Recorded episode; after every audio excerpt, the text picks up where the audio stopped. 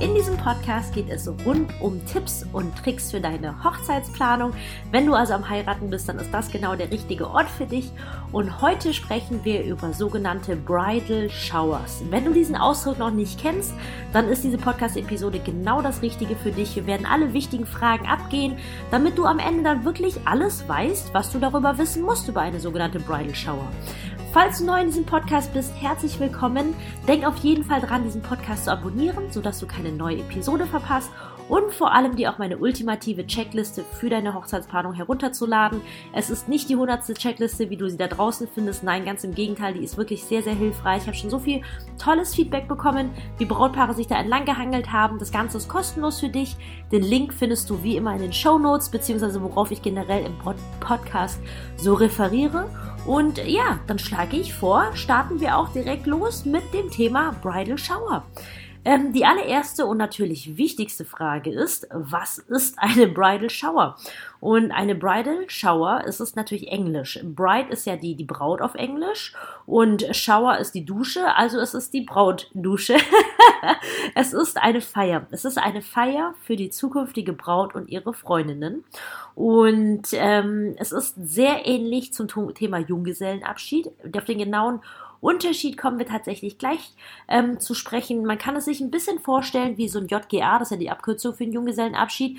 Ein JGA in einer gemütlichen Atmosphäre oder auch ein bisschen wie eine Babyparty, falls du das kennst, wo alles einfach schön dekoriert ist, man einfach ein Thema zum Beispiel hat, wo alles einfach nett ausschaut. Man hat Torte, Cupcakes und äh, die Bridal Shower ist, wenn man es vielleicht kurz halten möchte, eine schöne Alternative, wenn man keine Lust hat auf einen wilden Junggesellenabschluss. Das erstmal als Kurzzusammenfassung. Und ich habe mich natürlich gefragt, und du dich vielleicht auch, woher dieser Brauch der Bridal Shower denn kommt.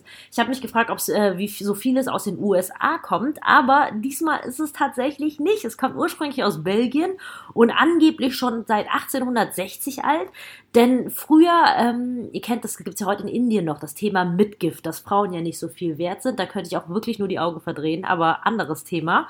Und äh, damals war es natürlich wichtig, dass, das nennt man ja auch Mitgift, dass man der Braut was mitgibt, damit sie halt mehr wert ist. Und das hat man damals halt eine sogenannte Aussteuer, hat man das bezeichnet.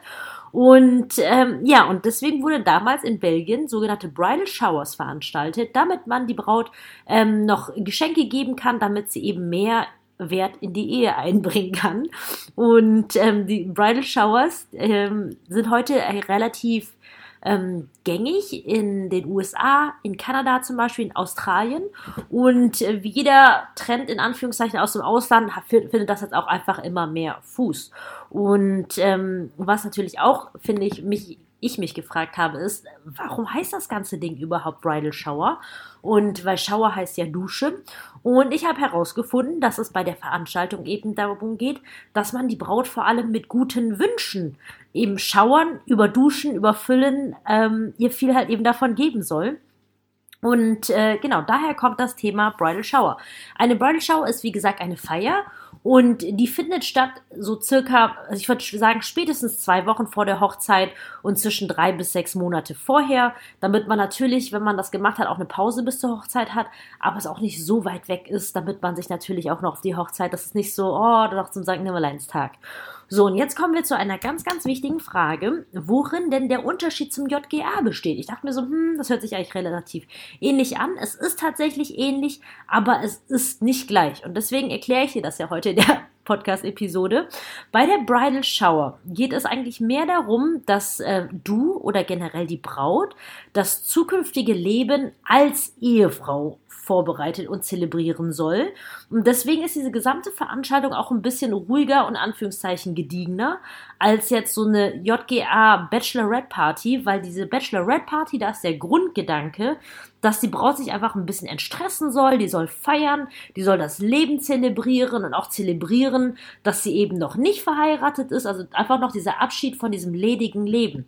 Und in beiden Fällen ist es natürlich, soll es eine tolle Veranstaltung sein, wo man die liebsten Mädels vielleicht mit dabei hat, aber der Tenor ist ähm, von bei den beiden sehr unterschiedlich. Und auch wenn man es nicht so nennen mag, Bridal Shower, weil ich finde, das kann ja jede für sich selbst entscheiden, ob man jetzt diesem Trend folgen möchte oder nicht. Aber was ich halt ganz klar sehe, sehe, ist, dass einfach bei so viel mehr Bräuten einfach, die haben so keinen Bock auf einen Brautladen und irgendwie in Köln auf den Ring. Ich habe ja in Bonn gelebt und deswegen habe ich in, in Köln immer so viele Junggesellenabschiede oder mit einem Bus und einem Limo und ich kenne so viele Bräute, die darauf gar keine Lust haben. Und deswegen könnte natürlich so eine Bridal Shower eine schöne Alternative dazu sein. Ähm, genau. Und äh, was auch bei der Bridal Shower stellt sich natürlich auch die Frage, wer organisiert das Ganze? Du oder jemand anderes? Und ja, es gibt ja dieses wunderschöne Wort traditionell, aber ich persönlich, ich mag es immer gerne, dir im Podcast oder generell einfach zu erzählen, wie Dinge traditionell ablaufen, aber möchte dich auch nochmal an dieser Stelle explizit dazu motivieren, ähm, dich nicht zwangsläufig dran zu halten. Ich finde es immer wichtig, einfach eine, eine Netiquette zu wahren, im Sinne von, dass man immer höflich und nett zu anderen Menschen ist, aber es geht nicht darum, dass man es irgendwie nach Tradition machen muss, weil sonst die Leute schlecht über einen sprechen. So, und jetzt zu der Frage, wer organisiert das Ganze? Das macht in der Regel die Trauzeugin ähm, unter Hilfestellung der Brautjungfern, wenn man welche hat. Allerdings ist jetzt beim Bridal Shower es anders als ähm, beim Junggesellenabschied.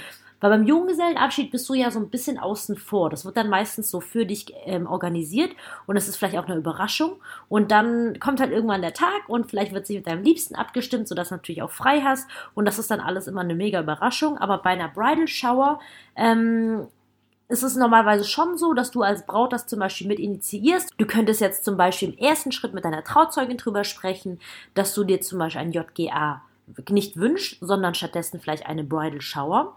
Und das wäre der erste Step, um ihr aber auch zu erklären oder ihr natürlich diese Podcast-Episode weiterzuleiten, was du dir dahingehend vorgestellt hast und was du dir wünschst. Denn ich muss auch sehr ehrlich sagen, für eine Trauzeugin ist es auch viel einfacher, wenn du ihr da einfach auch Hilfestellung gibst, was du dir tatsächlich wünschst. Da kann sie sich einfach drauf einstellen und entsprechend planen. So, die Frage ist, äh, die mir auch schon mal gestellt wurde, ob man beides braucht, Bridal Shower oder Junggesellenabschied. Ich sage ganz klar, eine Veranstaltung reicht, weil eine Hochzeit ist Vorbereitung genug. Man hat sich um so viele Dinge zu kümmern. Und ähm, ich, ich würde ganz klar sagen, ist für eine Sache entscheidend, weil auch gerade für die Gäste, es ist ja auch eine finanzielle Frage im Sinne von, die Trauzeugen, die müssen das ja alles planen, die müssen das umsetzen, sich frei dafür nehmen und das ist, kann unter Umständen schon wirklich, wirklich viel sein und deswegen reicht auf jeden Fall eins. Ja, und äh, was jetzt auch noch ganz wichtig ist, ist die Frage, was macht man eigentlich auf einer Bridal Shower? Und äh, es ist eigentlich ganz einfach zu beantworten. Es wird gegessen und getrunken. Ähm, vor allem, was ich auch immer nett finde, wenn man etwas findet, das die Braut zum Beispiel sehr gerne mag. Es sollte vielleicht auch hübsch aussehen, weil es ist natürlich ein ganz, ganz toller Anlass und dementsprechend sollte es hübsch dekoriert werden. Dann gibt es bei, gerade in amerikanischen Bridal Showers, gibt es noch diesen Part, wo die Geschenke im Kreis aller aufgemacht werden. Ähm, das stempel ich ganz klar unter Typfrage auf.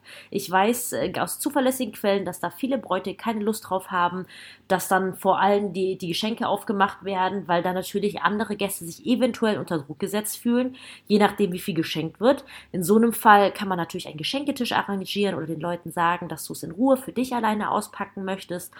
Und was man natürlich auf einer Bridal Shower neben natürlich miteinander quatschen, einfach den Tag zu genießen und miteinander zu verbringen, kann man zum Beispiel auch sowas machen wie zum Beispiel Spiele oder ich auf meiner Junggesellenabschied. Es war ein Junggesellenabschied, aber das, das hatte einfach ganz viele Komponenten, weil es über ein ganzes Wochenende ging und deswegen gab es richtig viel Programm von sportlich über Saufen, über Mädelsangelegenheiten, Backen, Essen zusammen. Wir haben auch eine Henna-Session gehabt. Richtig cool. Meine Trauzeugin hat da ein Mädel organisiert, die, die war einfach mega cool. Die kam rein und ich wusste ja nicht, was passiert ist und die war so cool. Die gesagt so, hi, ich bin der Partystripper.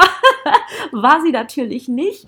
Und ähm, ja, das war einfach richtig, richtig cool. Was man halt auch zum Beispiel machen kann, ist ähm, Workshops. Es gibt heutzutage so viele schöne Sachen, egal ob es jetzt Blumenkranzbinden-Workshop ist oder Handlettering-Workshop oder Watercolor-Workshop oder Makramee-Workshop. Es gibt heutzutage Gott sei Dank echt eine ganz coole und mittlerweile auch echt große Auswahl. Anmerkung an dieser Stelle hängt natürlich davon ab, wo du wohnst. Ich wohne mittlerweile in Berlin und da kannst du dir natürlich vorstellen, hier gibt es natürlich wirklich alles an Auswahl. Aber heißt ja nicht, dass es bei dir das nicht gibt und deswegen einfach dahingehend Augen offen halten. Und äh, kommen wir zu der nächsten Frage. Wen lädt man alles auf eine Bridal Shower ein? Und äh, da auf jeden Fall natürlich die engsten Freundinnen, die Trauzeugin ganz klar, die Brautjungfern, die engsten Verwandten, zum Beispiel die Mütter, die Schwiegermütter Omas, wenn es sie gibt, oder Tanten, wenn es sie gibt. Man kann sonstige weibliche, vielleicht, also das ist wichtig, weiblich sollten sie sein, aber eigentlich nicht mal das. Also ich finde, ich habe zum Beispiel eine Braut mal betreut, die hatte einfach ihre, wirklich ihren schwulen besten Freund, weil er halt wirklich schwul ist. Und er war halt mit dabei und das war halt richtig süß einfach.